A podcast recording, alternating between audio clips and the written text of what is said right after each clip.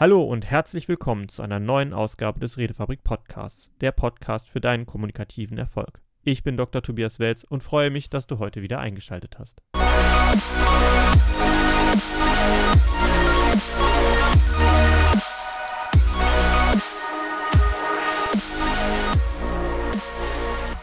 In der heutigen Folge möchte ich euch einige Tipps und Tricks mitgeben, auf was ihr achten solltet, wenn ihr von zu Hause im Homeoffice arbeiten müsst oder generell auch im Büroalltag seid und nicht immer mit den Personen, mit denen ihr in Kontakt treten könnt, direkt in der Realität face-to-face -face gegenüberstehen könnt. Es gibt da nämlich einige Sachen, die man beachten kann. Insbesondere sollte man bei der Wahl seiner Kommunikationsmittel, die man zur Verfügung hat, ob Telefon, E-Mail, Voice-Chat oder direkt auch Videochats und ähnliche Sachen, sich immer darüber klar sein, immer wieder bewusst machen, welche Limitierung das jeweils genutzte Mittel hat. Gerade in der heutigen Zeit denken die meisten ja auch darüber nach, ich schreibe mal schnell eine E-Mail oder ich telefoniere mal kurz. Aber viele von diesen Dingen funktionieren zwar sehr schnell und man hat seine Aufgabe in dem Sinne erledigt, aber man hat nicht unbedingt die Möglichkeit, das unmittelbare Feedback, die Körpersprache oder auch das, was ein reales Treffen ausmacht, nämlich das näher beieinander sein und dadurch auch entsprechend Oxytocin, ein Hormon, das uns mehr ähm, ja, zusammenarbeiten lässt und zusammenhalten lässt. Das baut sich dabei nicht so direkt auf, aufgrund der Distanz, die man zueinander hat. Was kann man dabei beachten? Also grundsätzlich würde ich erst einmal sagen, wenn man die Möglichkeit hat, sich im Realen direkt zu treffen, sollte man dieses Mittel an sich bevorzugen, sofern man eine feste Arbeitsbeziehung mit jemandem aufbauen möchte. Der direkte und unmittelbare Kontakt zueinander ist das beste Medium, das man hat, weil man alle für die eigene Kommunikation und für die Gegner, äh, nicht für die gegnerische, für die eigene Kommunikation und auch für die Gegenüberkommunikation hat. Man hat alle Informationen, man hat die Körpersprache, man nimmt auch tatsächlich den Geruch noch wahr, was unterschwellig auch noch eine Sache ist, die mitspielt. Und man hat natürlich ähm, Stimmung durch, das, durch die paraverbalen und die nonverbalen Kanäle. Entsprechend nimmt man alles auf. Was gilt es dann also zu beachten, wenn man das nicht machen kann, wie in der derzeitigen Situation, wo wir einfach nicht regelmäßig miteinander aufeinandertreffen können, miteinander sprechen können an Ort und Stelle oder nicht mal eben rüber zum Kollegen in ein Büro, denn alle arbeiten von zu Hause oder es soll möglichst wenig Kontakt hergestellt werden. Nun ja, gehen wir mal zunächst einmal von dem Medium aus, das am aller, allerwenigsten uns die Kanäle offen hält. Und das ist die E-Mail. Das gleiche gilt zwar auch für den Brief, aber ich denke mal, ähm, das kriegt jeder übertragen, wenn ich das jetzt, was ich für die E-Mail erzähle, entsprechend auch für einen Brief gilt. Bei der E-Mail haben wir im Grunde genommen nur den Text, der dort steht. Plain Text. Im Berufsalltag ist dieser Text in der Regel auch ohne irgendwelche Signale wie zum Beispiel einem Emoji, einem Smiley ausgestattet, sodass wir wirklich nur von dem, was dort geschrieben ist, ausgehen. Das bedeutet, wir haben keine Möglichkeit, auf die Stimmung des anderen einzuwirken. Derjenige, der die E-Mail empfängt, weiß nicht unbedingt, in welcher Stimmungslage oder ob mit Ironie oder einem anderen Zwinkern da etwas geschrieben wurde. Insbesondere dann nicht, wenn er keinen persönlichen Kontakt zu euch bisher hatte. Eine E-Mail hat also sehr, sehr wenige nonverbale, paraverbale Inhalte, die es transportiert und an sich bleibt es fast nur auf der Inhaltsebene, also dem Text, der steht, bleibt das mit dem, was es kommunizieren kann. Der Nachteil dessen ist, da wir in der Kommunikation immer, wirklich immer auch die Beziehungsebene mit berücksichtigen müssen und auch menschlicherweise tun, wird der Empfänger der E-Mail anhand seiner eigenen bisherigen Situation diese E-Mail aufnehmen und in gewisser Weise emotional färben. Ist der Empfänger gut drauf, nimmt es vielleicht mit Wohlwollen auf, egal was da drin steht, oder nicht ganz so schlimm, selbst wenn es eine negative Nachricht ist, aber wenn es dann dazu kommt, dass es gerade ihm nicht gut geht, dass er andere Dinge im Kopf hat, um die er sich gerade Sorgen macht, wird ein E-Mail meistens dann auch in dieser Stimmungslage aufgenommen. Daher mein dringender Hinweis, wenn ihr eine E-Mail schreibt, versucht sie so neutral oder positiv wie nur irgend möglich zu formulieren, wenn ihr mit dem Gegenüber, das ihr da adressiert, versucht, einen Kontakt aufzubauen. Man hat auch an der Stelle bei der E-Mail kein direktes Feedback. Das heißt, man kann auch nicht darauf eingehen, was der andere jetzt zum Beispiel ähm, sagt oder reagiert darauf. Zum Beispiel hat man keine Möglichkeit zu wissen, an welcher Stelle der E-Mail, der das Gegenüber die E-Mail negativ liest oder positiv liest. Und diese Sachen muss man beim Schreiben berücksichtigen. Wenn das passiert, wenn eine E-Mail entsprechend negativ formuliert ist und negativ aufgenommen wird, kriegt man das Feedback zeitverzögert. Es kann sein, dass diese E-Mail dann sogar noch negativer beantwortet wird, als es ursprünglich gedacht war. Die Zeitverzögerung ist auch etwas, was eine Erwartungshaltung bei uns triggert.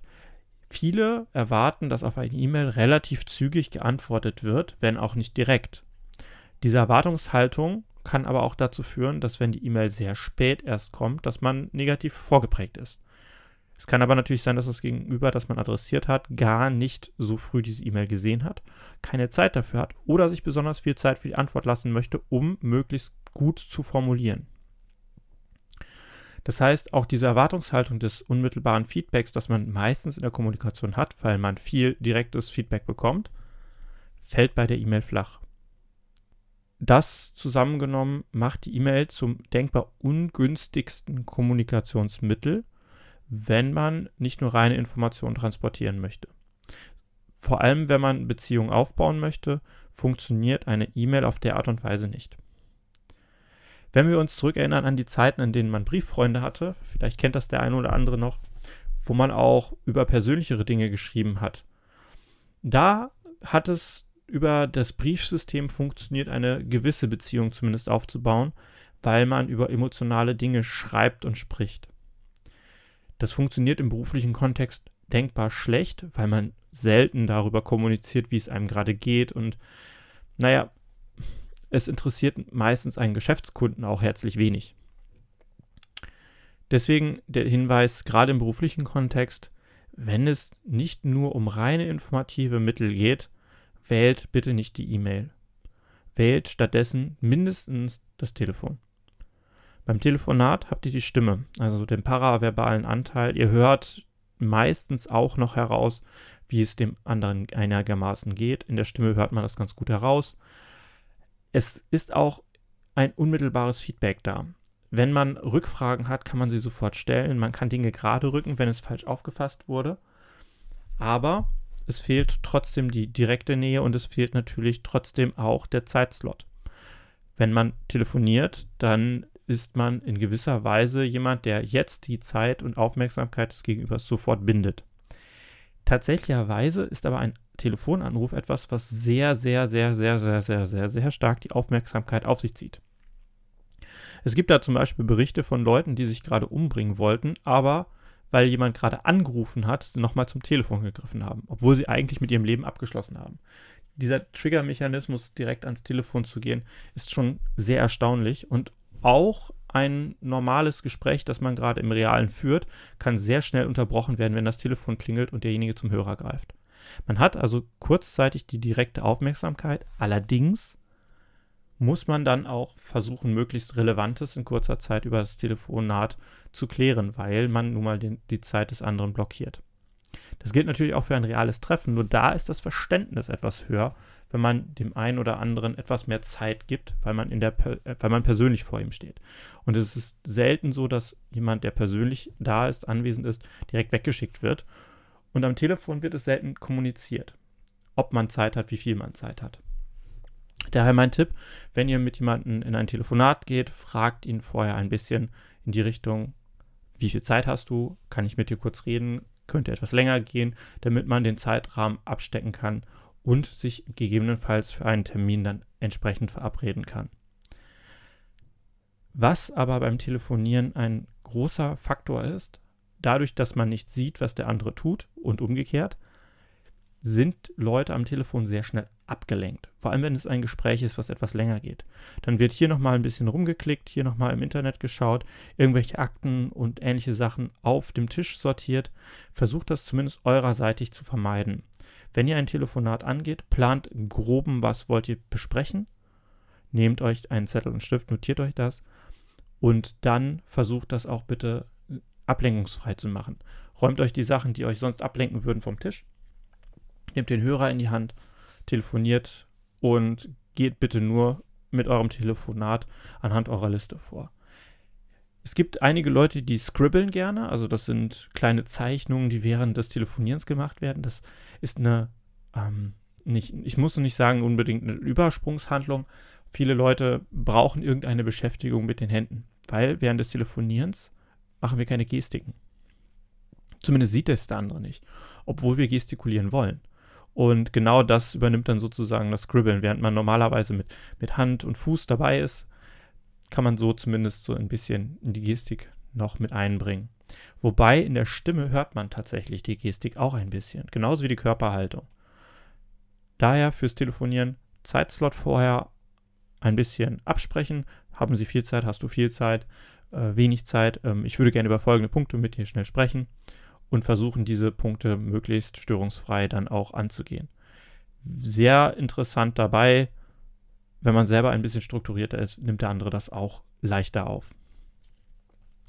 Jetzt gibt es so eine Mischform zwischen E-Mail und Telefon, nämlich die Live-Chats, bei denen man auch unmittelbares Feedback bekommen kann, wenn der andere direkt reagieren möchte, es aber auch wieder nur reine Textinformation ist. Andererseits hat es sich mittlerweile zum Glück auch etabliert, in diesen Text Live-Chats Smileys und Emojis mit reinzubringen. Smileys ersetzen in gewisser Weise die Körpersprache. Und das auch erfolgreich, wenn, und das ist der wichtige Punkt, wenn die Emojis gleich interpretiert werden. Ein Zwinker-Smiley kann meistens positiv aufgenommen werden, kann aber auch in negative Richtung interpretiert werden. Es ist sehr wichtig, dass man da wenn man so einen Live-Chat hat mit Emojis, eher mit gleich, mh, hm, gleichdenkenden oder zumindest von der Kultur her ähnlichen Leuten zusammentut. Denn die Emojis werden dann auch ähnlich interpretiert. Insbesondere in einer Arbeitsgruppe oder innerhalb einer ähm, größeren, größeren Arbeitskultur kann das mit Smileys funktionieren. Den lächelnden Smiley, den versteht jeder mittlerweile, genauso wie einen ähm, traurigen Smiley. Da weiß man, dass das eine gewisse Stimmung und Emotionen transportieren soll. Bei manchen anderen Smileys sollte man vorher einmal zumindest grob wissen, wie die anderen das interpretieren. Es muss nicht sein, dass man jetzt jedes Emoji-Icon durchgeht und sagt, das ist das, das ist das, aber es hilft zumindest ein gemeinsames Grundverständnis davon zu entwickeln, damit man einigermaßen mit dem Live-Chat auch innerhalb einer eigenen Gruppe arbeiten kann. Anders sieht es wieder aus, wenn man so einen ähm, Live-Chat führt mit Geschäftskunden oder mit anderen. Da müsste man schon auch etwas persönlichere Ebene haben, bevor man das angeht, da immer noch die Smileys im beruflichen Kontext eher als in Anführungszeichen unprofessionell wahrgenommen werden. Wenn man sich also nicht live treffen kann, bleibt noch als letzte Möglichkeit der Videochat. Videochat ist im Grunde genommen das, was am nächsten an ein gemeinsames Treffen herankommen kann. Dabei gibt es viele Leute, die immer noch ein bisschen Scheu vor einer Webcam haben. Das heißt, sie fühlen sich gewissermaßen unwohl vor dem Bildschirm, dass andere sie nur über diese Kamera sehen. Interessanterweise ist das aber nur eine Frage des Gewöhnungseffektes.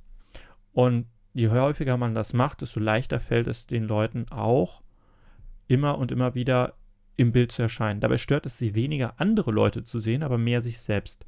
Das heißt, wenn man in einem Videochat ist, sollte man sich zwar immer darüber bewusst sein, dass man selber auch gesehen wird, aber wenn man die Möglichkeit hat, das eigene Bild ausblenden oder klein machen oder zur Seite schieben, sodass man es nicht so ganz präsent hat. Beim Video hat man Mimik und Gestik, sofern die Kamera entsprechend eingestellt ist. Man hört die Stimme und man hat ein direktes Feedback. Also im Grunde genommen fast alles, was ein reales Treffen ausmacht. Mit einem Unterschied, ich kann meine Distanz jetzt zu dem Zuhörer oder Zuschauern nicht unbedingt verändern. Ich bin auf einer fixen Position, sodass ich gut von der Kamera aufgenommen werde, beziehungsweise dass mein Mikrofon gut funktioniert. Und diese Position kann ich wenig verlassen. Das heißt, meine Körpersprache ist nicht ganz so dynamisch, wie sie vielleicht sonst wäre oder die Körpersprache fühlt sich etwas eingeschränkter an.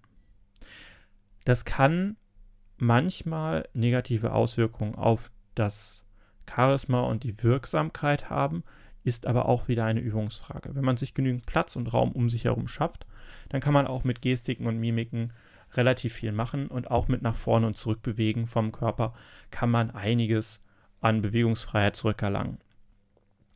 Wenn also die Möglichkeit besteht, einen Videochat zu machen, empfehle ich sehr dringend, diesen Videochat auch zu machen. Insbesondere wenn es darum geht, eine Beziehung aufrechtzuerhalten zwischen denjenigen, die miteinander arbeiten wollen oder auch wenn es um direkte Kundenkontakte oder auch den direkten Verkauf angeht, geht, wenn ein persönliches Treffen nicht möglich ist, ein Videochat tatsächlich am aller, allerbesten.